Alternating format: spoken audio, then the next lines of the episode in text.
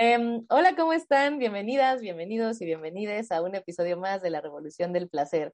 Estoy aquí con Iracema y ¿cómo estás, Iracema?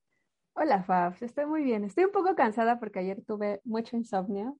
Ah, ajá. Insomnio odio, pero a veces me visita el insomnio terrible. ¿Tú no tienes insomnio? Sí, bueno, a mí no me da mucho. Últimamente, bueno, ya de, de bastantes crisis emocionales y así, de pronto eh, me encuentro con el insomnio, pero tengo como un chorro de técnicas y estrategias para, Mm, para calmarlos. Por ejemplo, poner olas del mar me ayuda muchísimo. Eh, soy súper fan de poner en YouTube eh, eh, audio, olas del mar para dormir en menos de cinco minutos. ¿Y si te sirven? A mí me funcionan súper bien, pero particularmente, yo también estoy cansada porque particularmente anoche, ayer fui a fisioterapia porque traía Ah, qué padre, ajá. una contractura, pues, uy, imagínate, traía un- traigo una contractura acá, mira, ni siquiera me puedo mover bien, contractura acá en la espalda, que Ajá, estoy haciendo ejercicio, pero creo que fue más por pasar mucho tiempo sentada trabajando. ajá. Entonces ya, me súper descontracturaron, me encanta porque, ay, yo sí, de déjame presumir para quienes están en YouTube, eh, ya, me ponen ventosas, me las ponen eh, la, está buenísimo. Luego me pasas el contacto. Yo traigo una contractura también. súper- mira, este es de corazón, casi no se ve, y así traigo la espalda también súper moratada, aquí tampoco se ve mucho, pero son de estrellitas y me encanta. Pero bueno, yo emocionada porque fui a fi- fisioterapia, ya sabes, sales así como más relajada, Sí, sales así dopada, ¿no? De que ya quieres dormir el minuto. Todavía sí me fui a cenar comfort food con Tania, así de así, pero ya me, de pronto como que me empezó a doler. No mames la noche, horrible, o sea, horrible, la, porque como me manipuló mucho el músculo para descontracturarlo, y sí, siempre pasa que después duele más, pero Sí. este en particular, no, o sea, pasé, o sea, a las 5 de la mañana yo así sin quererme mover, y luego mis gatos como que se me suben, y yo así de, "Ay", estornudé, me soné la nariz y yo sentí que la vida se me iba, o sea, solo respirar porque inflo mis pulmones. Pero tienes que ir más seguido, ¿no? Más sesiones. Pues ¿O ahorita, solo una? o sea, ahorita ya me siento mejor, o sea, sí estoy como desvelada como tú, pero Sí. me siento mejor porque ya como que mi cuerpo volvió a calentar. Creo que también fue un tema de que estaba frío mi cuerpo. Entonces, Oh, son los estragos de los primeros días después de la fisioterapia. Lo que sí es que, ¿cómo explico? Me duele, pero ya no siento la contractura. no, sí, es total. como, como el dolor de la manipulación, como dices, ¿no? Total. Entonces no dormí muy bien. Ay, qué padre. Yo amo esas cosas. Desde que me esguincé el pie y me hice fisioterapia, Ajá.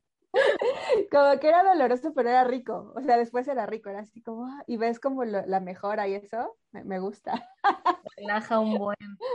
Pero bueno, este, también por eso he estado desvelada, así que eh, Así, estoy un poco mareada, me da, me duele solo estornudar, sentí que se me iba la vida y para moverme en la noche era muy feo, entonces estoy desvelada, pero estoy muy contenta de Sí. que eh, nos perdimos, yo lo sé, nos perdimos dos episodios. Sí. pero estoy segura que como a muchísimas de ustedes, septiembre les dio una arrastrada.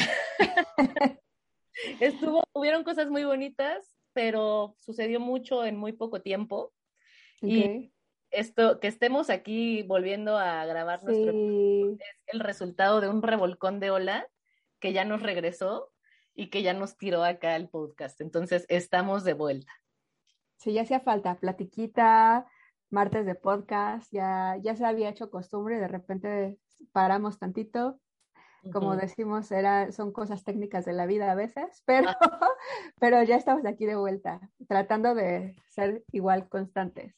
Así es, así es. Y bueno, justo un poco hablábamos de, de qué teníamos ganas de hablar y pa- Ujú. pensando un poco en todo lo que sucedió, por lo menos para mí, ya les iré contando ahorita en el episodio, ya te iré, porque va- por supuesto, nos estamos poniendo al corriente Iracema y yo con ustedes, ¿eh? O sea, mucho de esto ni siquiera lo hemos tenido tiempo de platicar porque nosotras no nos habíamos podido platicar más allá de mensajitos de cómo vas y todo. Entonces, para mí mucho de este mes y esta arrastrada que me dio, que fue más como de, como puse un tema emocional, eh, estar explorando emociones que estaban ahí pendientes, mm, como que me confrontó mucho con cómo no estoy, eh, estoy siendo demasiado complaciente con mucha gente.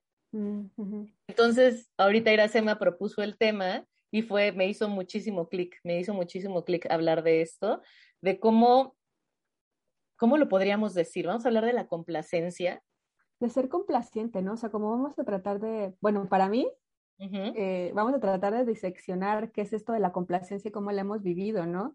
Cómo, cómo la hemos, eh, o sea, cómo nos hemos dado cuenta que pues tenemos esta tendencia a ser complaciente y cómo nos ha afectado, creo, porque al final eh, tiene un impacto en la salud física, mental, emocional de las personas, cuando es una complacencia desbordada y sin límites, ¿no? Uf, me encanta cómo lo dices, eso, ¿no? No solamente es dejemos de complacer, ocupemos en nosotros, sino también pensar las implicaciones que tiene, ¿no? en nuestra vida, sí, en nuestra identidad, pero también en nuestra salud y sobre todo hoy en día y ahorita que no, ¿No sientes tú más como que pensamos que ya habíamos vuelto al mundo y de pronto todavía sigue saliendo más gente a las calles y siguen saliendo más compromisos y el día no alcanza, la vida no alcanza? Es como que siento que ahorita todos estamos así en este rush.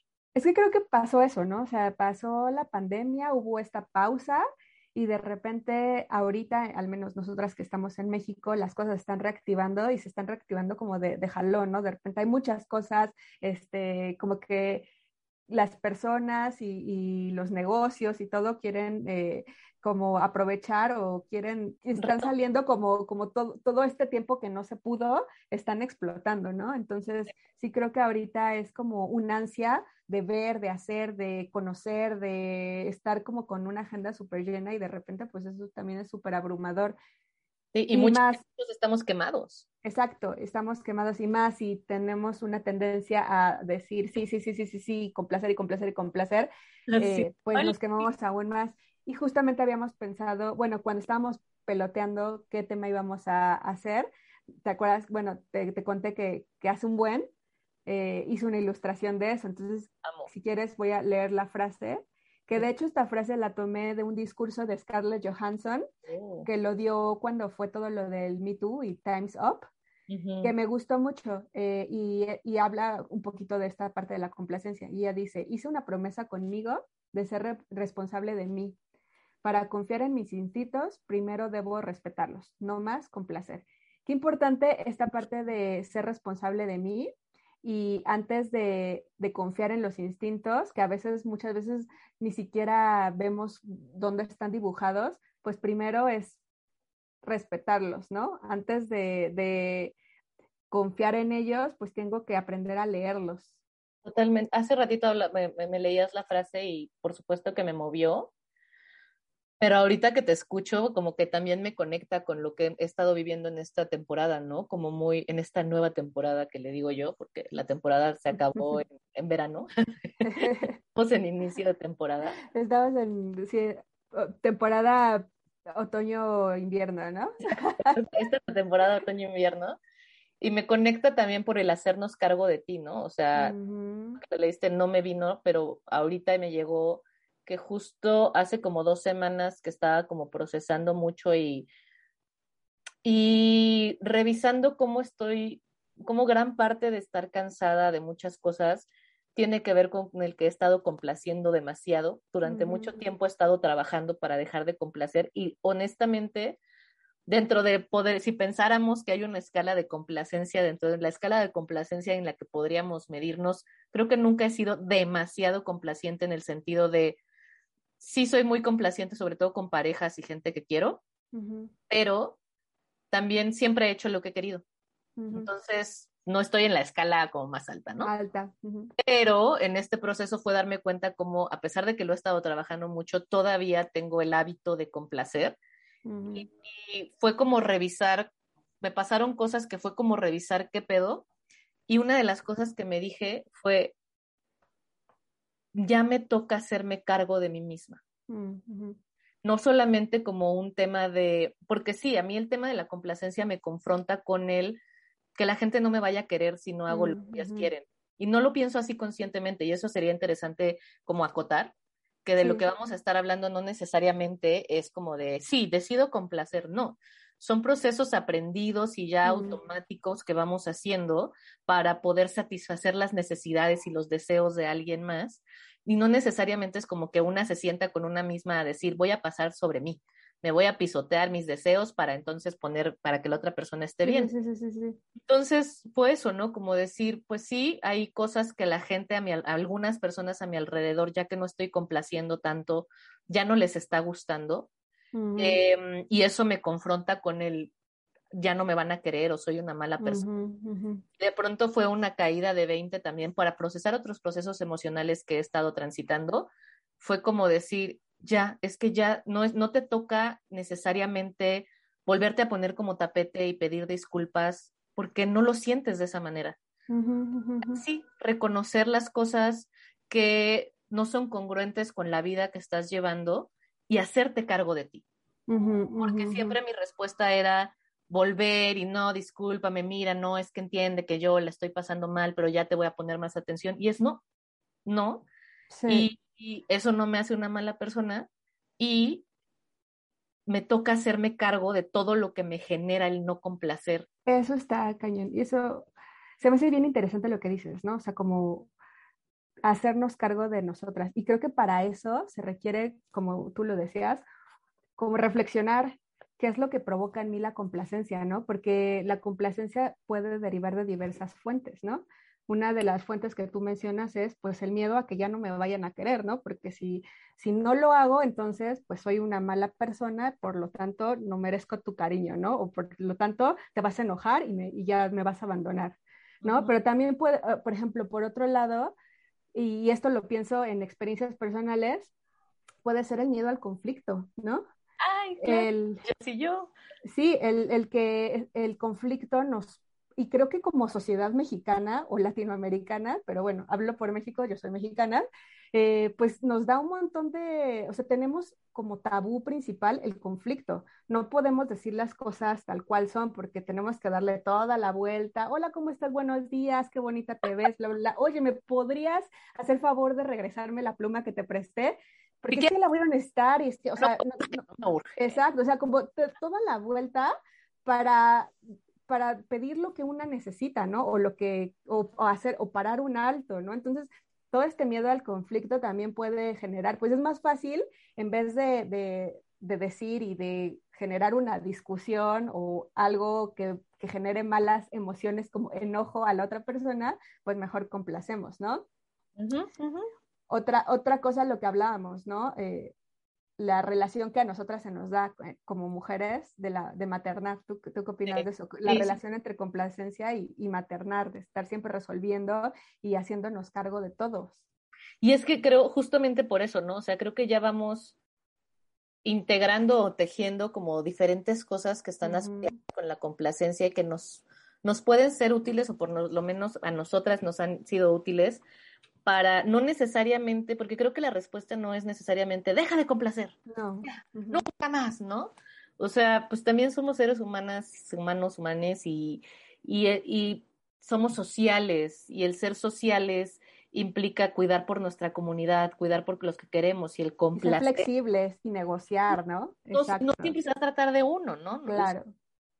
En ese sentido, creo que las dos lo creemos, ¿no? Que la complacencia no necesariamente es algo malo y tampoco se trata de eliminarla por completo de nuestro esquema, sino entenderla cómo la hemos vivido, cómo la hemos significado y también qué es todo lo que atraviesa, porque al final creo que nos pasa mucho y he escuchado a otras personas que les pasa cuando ya no quieren complacer, es como este cerrarse y, y, se convierte también en una mm, olla de, de, presión, ¿no? no y algo muy rígido, ¿no? Muy rígido. Y no lo hago, no lo hago, no lo hago, no lo hago, no lo hago, y de pronto explota y lo termino haciendo por una pareja, o lo y me voy de hocico, así, me voy con todo, ¿no?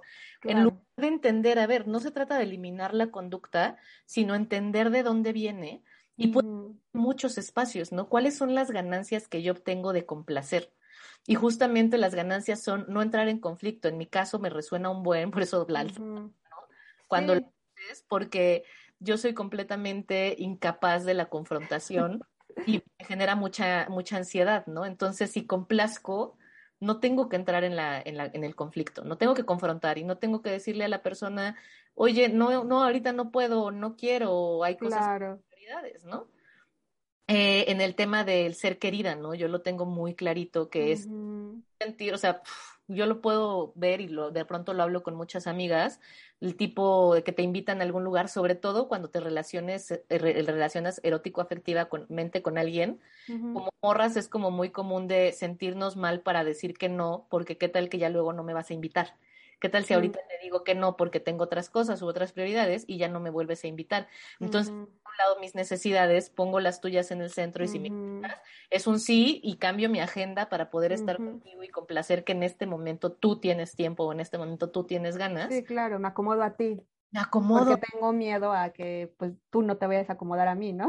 Ajá, y al final, para mí viene también de este, ¿qué tal que luego ya no me quieres? ¿Qué tal que ahorita me quieres? Pero cuando, cuando, como te digo que no, y esto ya no lo vivo tanto a esta edad, pero en mis 20, sobre todo empezando en los 20, me acuerdo particularmente entre 20 y 23, no manches, o sea, era un terror decir que no, porque entonces ya no vas a querer estar conmigo, ya no me vas a querer ver, no me vas a volver a invitar.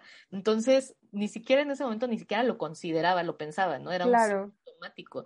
Hoy, en mi adultez, ya me afecta demasiado porque mi sí ya está dado todo el tiempo, ¿no? Y empezar a decir que no, me, me hace pensar, sentir que en este periodo de, por lo menos este mes, por ejemplo, o en los últimos meses que he dejado de complacer o decir que sí automáticamente, siento que soy la mamona, soy la mala, la gente está enojada conmigo, ya no me quieren, y eso me, me, termina generando mucha angustia. Lo que estoy haciendo ahora es sentarme un rato con esas emociones y también pensar, si hay gente que está pensando eso de mí porque no la estoy complaciendo, es gente con la que ya no quiero estar en mi vida. Y es que está bien cañón porque, o sea, lo que dices, viene, siento que o sea, te oigo y bien atravesado de dos cosas, ¿no? Lo que hablamos de la cultura mexicana, donde decir no o de poner un alto es ser, pues, payaso, presumido, arrogante, lo que sea, soberbio.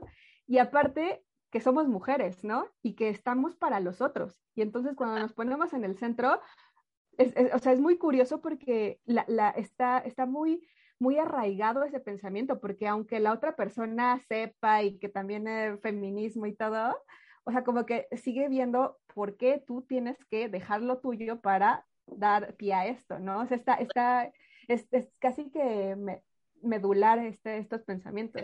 Sí, por eso y ahí es donde entra lo que preguntabas tú sobre el maternar, ¿no?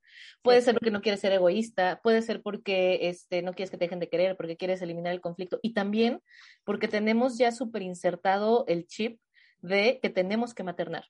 Sí. Entonces, esta constante estar cuidando de las necesidades del otro, no tiene que ser un, ay, voy a complacer a la persona para que no me deje de querer. No, ya es tu rol es tu rol e incluso se ha convertido como un algo identitario, ¿no? Totalmente. Yo soy esa persona que está para todo mundo. Yo soy esa persona que ayuda. Yo soy, y sí, sí, por supuesto que lo eres. O sea, eso no te, eso. No complacer no te hace mala persona, una vez más. Entonces, a veces elegirte a ti no quita todas las cosas hermosas que haces por otras personas. El no complacer en un momento no cambia tu identidad no te hace una persona menos dispuesta para tus amigas, dispuesta para tu familia. Solamente ahorita me toca a mí. Entonces es este automático de ir a maternar cuando incluso quizá no nos lo están solicitando la, complacencia, alguien no nos está presentando sus necesidades, no me está diciendo necesito esto, dame, apóyame, pero una ya entra en automáticamente porque está acostumbrada a estar cuidando de todo el mundo que tiene alrededor, de hacer trabajo de cuidados no estar cuidando, de hacer trabajo de cuidados y como ya estás acostumbrada a trabajar 24/7, estás trabajando 24/7 cuidando a los demás. y cuando menos te das cuenta, ya complaciste a todo el mundo menos a ti. Entonces creo que eso se parece con lo de la maternidad que dices. No, totalmente, sí, sí. Y, y me quedaba pensando eso, ¿no? O sea, como que sí requiere, incluso aunque la otra persona no te diga nada, o sea, a veces una misma es la que se juzga, ¿no? Porque a veces la otra, las otras personas están tranquilas y tú eres la de no, ya soy mala persona, es que sí, soy un egoísta, soy una, mal, soy una mala mujer. O sea, como que sí requiere un trabajo de, de, construcción bien fuerte y por eso hablábamos de, eh, pues antes de hacerte responsable de ti, sí creo que tienes que hacer como esa introspección de, de dónde, lo que tú decías, qué malestares está, están surgiendo a, a partir de no complacer, ¿no? O por estas necesidades casi que ávidas que tienes de complacer, ¿de dónde parten, no? Porque quiero que me quieran, porque quiero este, que evitar este conflicto. Porque, porque es automático.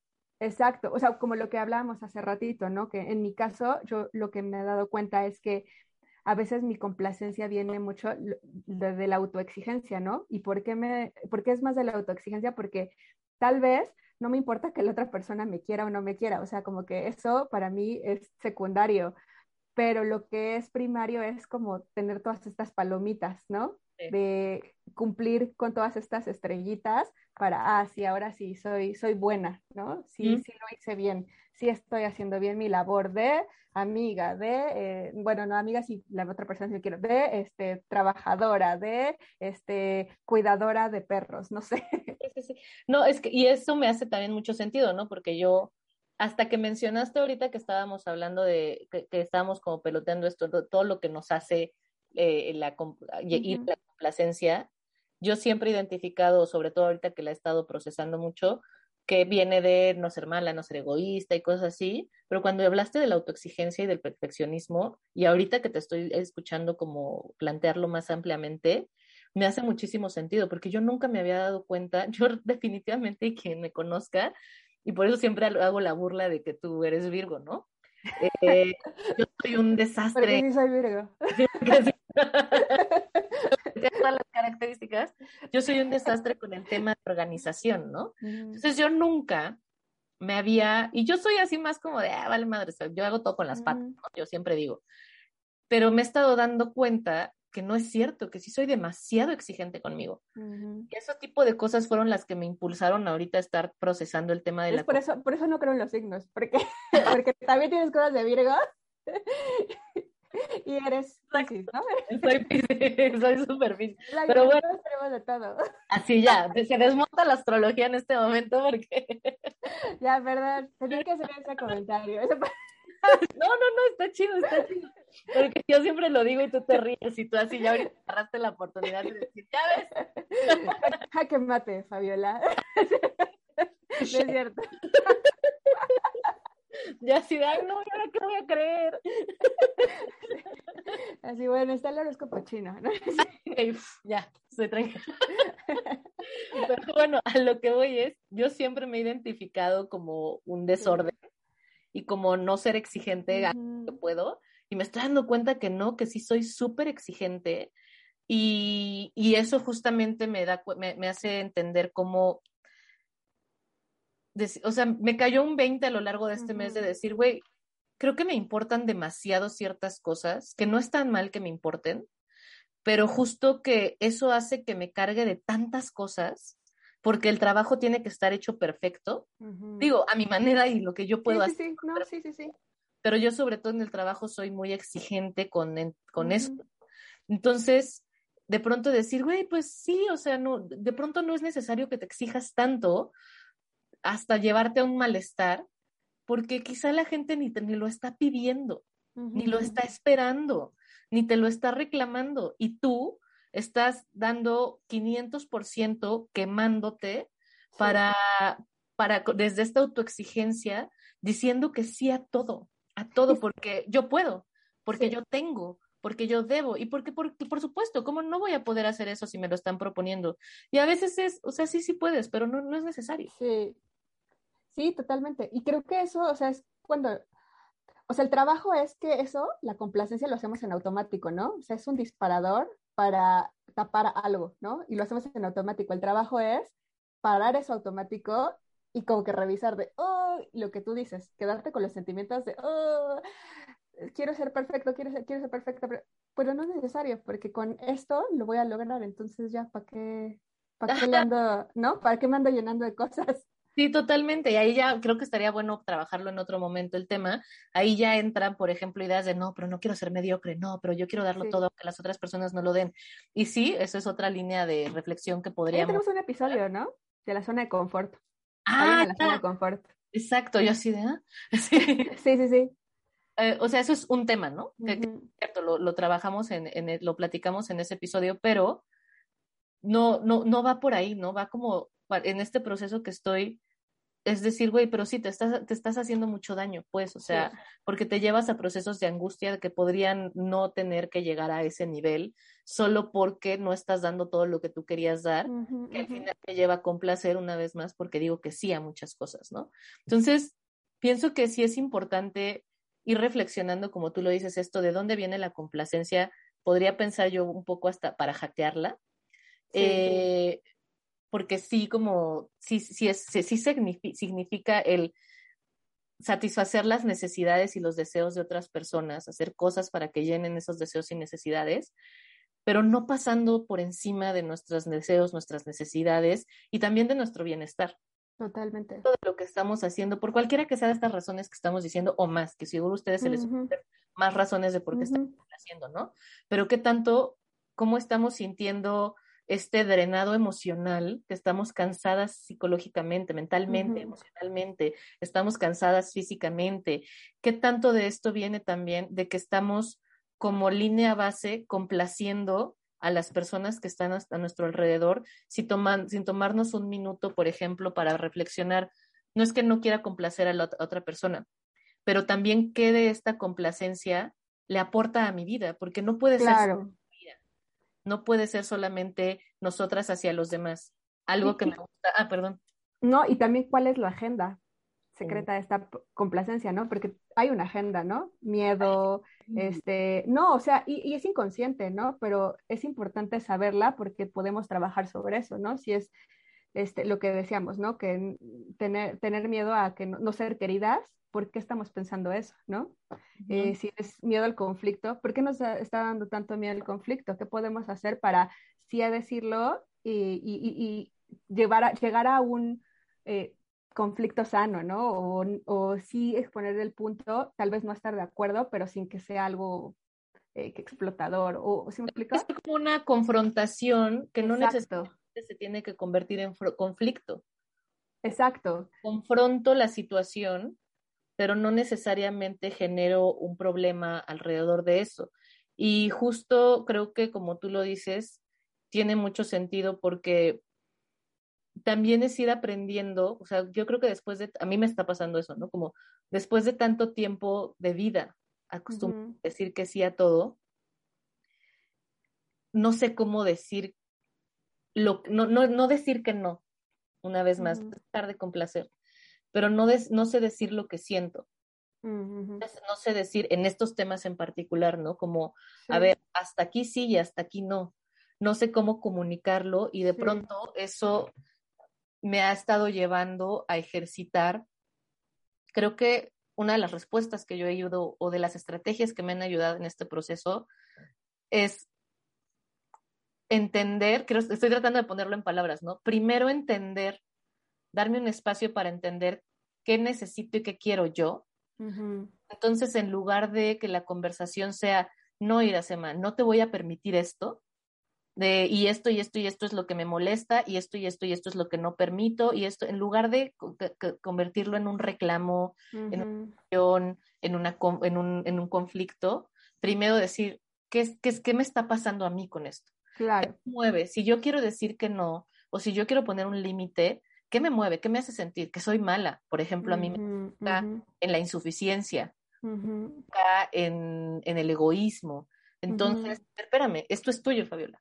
Y esto no vas, a, no vas a comunicar desde ahí, no vas a reclamar. Esto tú lo tienes que trabajar, te tienes que hacer cargo de esas emociones. Tienes que escribir o, o que hablar 25 horas para explicarle a la persona por qué estás haciendo lo que estás haciendo y por qué estás poniendo límites y por qué no. ¿Por qué lo hago? ¿Por qué hago esa sobreexplicación y sobreanálisis? Sí, sí, sí. Porque no sé cómo, porque no he revisado qué es lo que a mí, porque no quiero que la persona piense que soy mala. A ver, mija, paz y trabajas eso tú. Porque nunca le vas a dar gusto a todo mundo no puedes ir complaciendo con todo mundo. Entonces, trabajas qué te hace sentirte mala, trabajas tu identidad para saber si eres mala, no eres mala, cómo quieres. Y cuando comunicas con la otra persona, ya te vas hacia lo que realmente necesitas y deseas decir y no sacas también toda tu, tu bagaje emocional en algo donde no corresponde. ¿Hace sentido? Sí, sí, sí, totalmente, sí, totalmente hace sentido. O sea, Y también dijiste algo bien clave que, que, creo que a mí me ha costado también mucho, mucho trabajo y mucho tiempo entender. Pero pues sí es cierto, no, no puedes complacer a todo el mundo. Y creo que, y, y se dice fácil, pero hacer las paces con esa frase y, e integrarla te da un buen de paz mental y, y creo que es lo más sano, ¿no? O sea, saber que, pues, como dicen las abuelitas, ¿no eres monedita de oro? Si es moneta o eso, perita en dulce o lo que Yo creo que a mí... Patrocinado por abuelita Yola. Ah, saludos a la abuelita Yola que ya nos ha puesto comentarios en Facebook, en YouTube. nos has puesto comentarios. Vivía para esos comentarios y yo honestamente me meto a YouTube a ver si la abuelita Yola ya nos comentó. Está bien si no nos quieres comentar, pero si nos quieres comentar, yo te leo. Este, pero justo con ese, con esas palabras sabias de tu abuela y de las abuelas del mundo y también de mi mamá y cosas así, este, creo que también en mis reflexiones también ha, ido el, la importancia de trabajar mi identidad, mm. quién considero que soy yo estructuralmente, no nada más, ay, sí, soy una persona que le gusta esto, no, no, no, o sea, ¿quién soy yo y quién, qué, cuál es la persona que yo quiero ser? Para tener por lo menos un poco más de piso firme cuando reciba las exigencias o los comentarios de otras personas y que no me, que no, que no me tumben, que quizás solo me pero poder agarrarme eh, en esto, lo pensaba sobre todo porque dices es más fácil, ¿no? No necesariamente es que sea más disfrutable, pero por lo menos ya tienes de dónde agarrarte para trata de, no, pero tendrías que estar complaciéndome y así de, no, no, no, no, no, porque yo soy esta y no soy mala o cuando una tiene ese idea irracional, ¿no? Eh, tengo que gustar a todo el mundo, todo el mundo le tengo que caer bien. y pues no. Resulta que pues tu cara no le gusta a tal persona y que tu voz le cae gorda, ¿no? Pues, ni modo. Y es completamente válido, ¿no? Entonces, eso, ¿no? Tener una exploración y un conocimiento de quiénes somos puede quizás sacudirnos un poco menos eh, o hacernos dudar un poco menos o de creernos esas autoexigencias y esas también imposiciones o, o como pues también hay gente que empuja mucho, ¿no? Que empuja mucho para, para la complacencia. Entonces, que tengamos un lugar más firme de donde agarrarnos. Em, y por eso creo que es importante empezar a transformar lo que entendemos por, complacer, que no necesariamente sea una, una vía, y que podamos empezar a explorar la posibilidad de que sea más un proceso de compartir en lugar de satisfacer las necesidades de las y los otros. En temas de sexualidad yo siempre digo, cuando empezamos a complacer, dejamos de compartir placer. Mm, Esto a mí me ha ayudado mucho a transformar, particularmente en el compartir con otras personas eróticamente, pero a estas alturas de mi vida me lo estoy planteando que podría aplicarlo para muchas otras cosas. Es que sí, es que para mí también, o sea, como tú dices, o sea, para mí con placer no, no, o sea, tiene que ir como en, cierto, en cierto límite, pero con placer no es malo, o sea, al final es dar, o sea, lo que hablábamos hace ratito, ¿no? Dar placer a otra persona es bonito, pero también tiene que ser de dos vías, ¿no? O sea, como que no puede cargarse solamente en ti. Y esto me acuerdo de lo que dice Emily Nagoski en su libro de Burnout, ella habla de, eh, pues, tratar de acercarnos a personas o formar relaciones, y ya sean románticas, de amistad en general, con personas que sean dadoras, ¿no? porque están como lo, que los gringos llaman los givers y los takers, ¿no? Los que tomadores, los dadores y los tomadores, ¿no? Entonces, cuando es un dador y un tomador, pues el tomador se acaba al dador, ¿no? Lo lleva al límite del burnout pero, y cuando son dos tomadores, pues se pelean. Pero ¿qué pasa cuando son dos dadores? Pues los dos se van a estar alimentando mutuamente y es ahí donde es algo muy bonito. Entonces, en el complacer para mí es algo así, ¿no? Eh, el complacer está bien siempre y cuando las otras personas, o sea, se, alimente en estas vías de dos direcciones, ¿no? Y no, no, nada más se caiga en uno, porque así pues se va a generar el placer como mucho más grande y, y, compartido, como tú lo dices. Claro, crece, se nutre, Exacto. se amplía. Y creo que con eso nos podemos quedar porque está súper bonita esa reflexión. Creo que nos da una nueva plataforma para empezar a explorar eh, lo que nos está pasando cómo nos estamos sintiendo, con quiénes estamos estableciendo relaciones y si quizá eh, se, podría ser una oportunidad la transformación o la reflexión sobre nuestras hábitos de complacer a otras personas podrían cambiar, podrían cambiar a algo más eh, que nos nutra más y que nos llene más en nuestras relaciones interpersonales. Entonces, con eso nos despedimos. Es un placer compartir con ustedes este regreso después de nuestras pequeñas semanas de descanso. Esperamos eh, escucharlas y saber más de ustedes y qué piensan sobre este tema. Y para eso ya saben que están nuestras redes sociales. ¿Dónde te pueden encontrar a ti, Iracema? Ahí me pueden encontrar en Instagram, en Facebook, como arroba y a ti, Fabs. Ahí me pueden encontrar como arroba DRA-Fabiola Trejo en Instagram, Facebook, Twitter y TikTok. ¿Ah, ya? Ya, ya con todo. No tengo mucho de ahí, pero, pero pues pueden ver ahí. Y el podcast lo pueden encontrar en Facebook e Instagram como arroba Revolución del Placer. Em, nos estamos escuchando pronto. Nos vemos. Bye.